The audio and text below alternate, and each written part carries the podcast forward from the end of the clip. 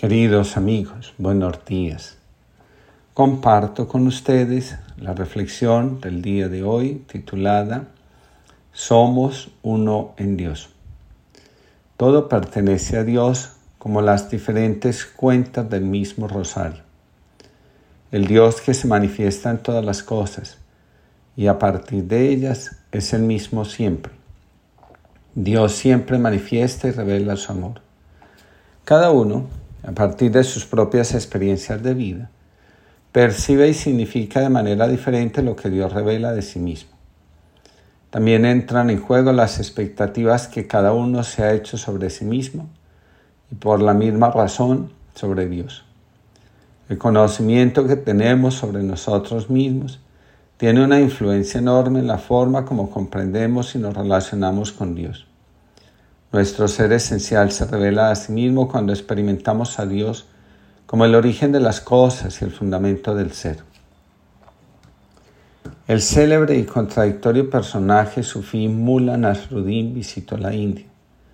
Llegó a Calcuta y comenzó a pasear por una de sus abigarradas calles. De pronto vio a un hombre que estaba en cuclillas vendiendo lo que Nasruddin creyó que eran dulces, aunque en realidad se trataba de chiles picantes. Nasruddin era muy goloso y compró una gran cantidad de los supuestos dulces, dispuesto a darse un gran atracón. Estaba muy contento, se sentó en un parque y comenzó a comer chiles a dos carrillos. Nada más morder el primero de los chiles sintió fuego en el paladar. Eran tan picantes aquellos dulces que se le puso roja la punta de la nariz y comenzó a soltar lágrimas hasta los pies. No obstante, Nasrudín continuaba llevándose sin parar los chiles a la boca.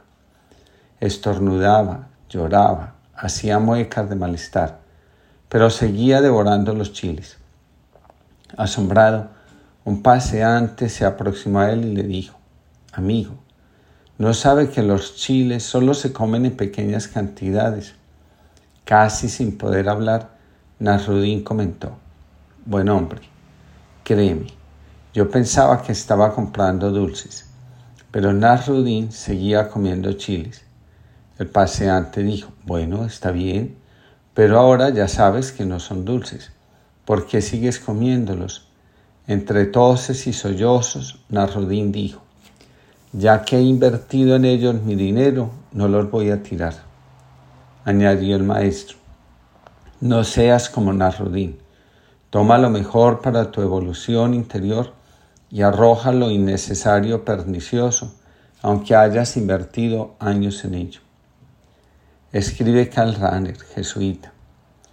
¿Hemos intentado alguna vez amar a Dios cuando, nos, cuando no nos empujaba una ola de entusiasmo sentimental, cuando uno no puede confundirse con Dios ni confundir con Dios el propio empuje vital, cuando parece que uno va a morir de ese amor, cuando ese amor parece como la muerte y la absoluta negación, cuando parece que se grita en el vacío y en lo totalmente inaudito, como un salto terrible hacia lo sin fondo, cuando todo parece convertirse en inacible y aparentemente absurdo.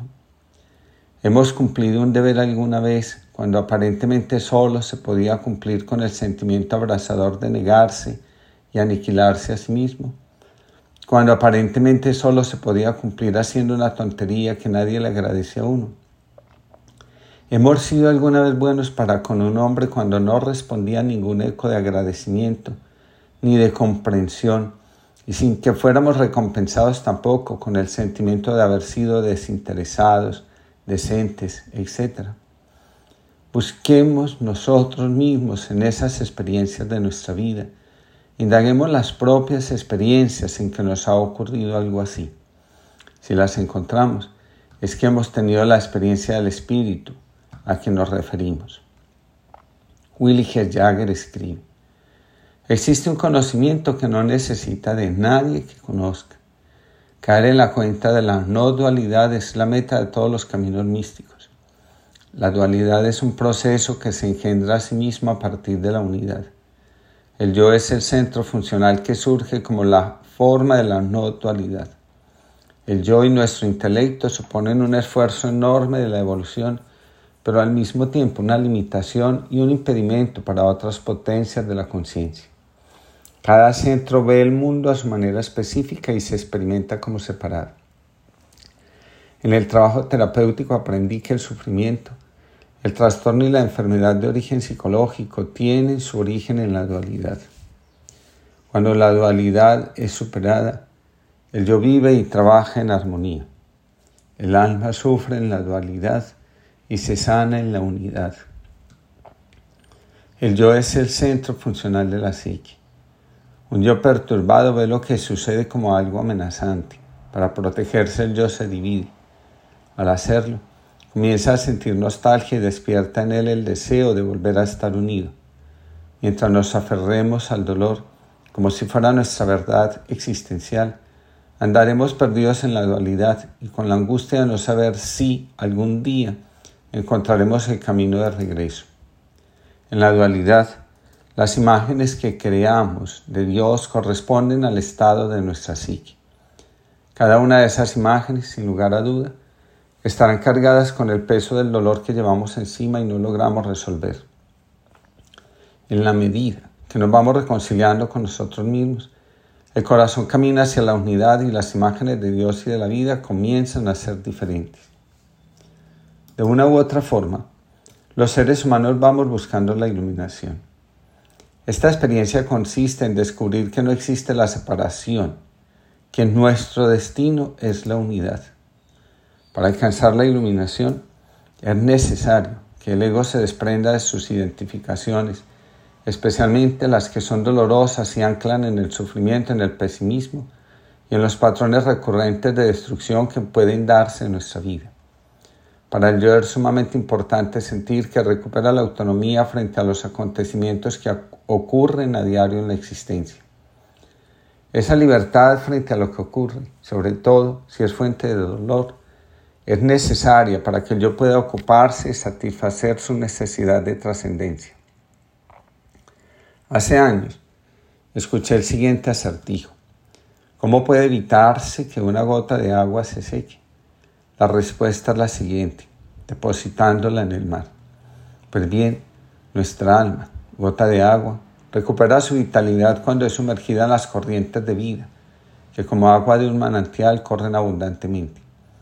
Cuando una gota de agua entra en el océano, dice, soy el océano. Cuando nuestra vida entra en Dios, puede decir, soy Dios.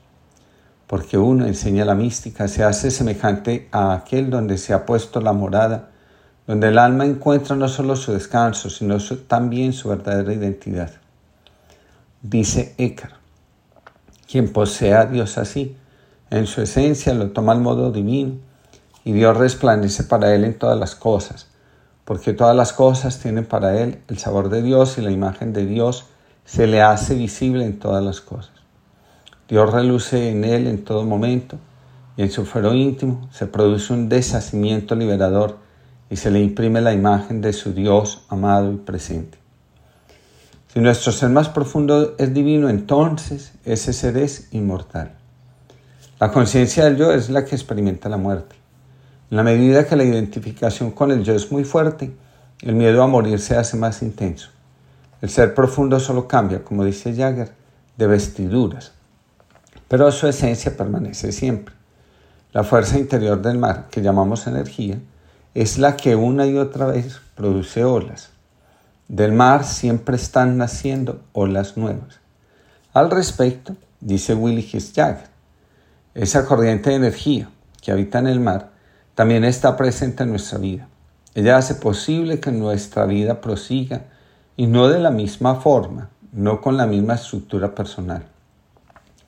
Descubrirnos habitados por Dios despierta nuestro corazón a nuevas comprensiones de, nuestro, de nosotros mismos. Señor y Padre de la humanidad, que creaste a todos los seres humanos con la misma dignidad, infunde en nuestros corazones un espíritu fraternal. Inspíranos un sueño de reencuentro, de diálogo, de justicia y de paz. Impúlsanos a crear sociedades más sanas y un mundo más digno, sin hambre, sin pobreza, sin violencia, sin guerras. Que nuestro corazón se abra a todos los pueblos y naciones de la tierra, para reconocer el bien y la belleza que sembraste en cada uno, para estrechar lazos de unidad, de proyectos comunes, de esperanzas compartidas. Papa Francisco, que tengamos todos una linda jornada.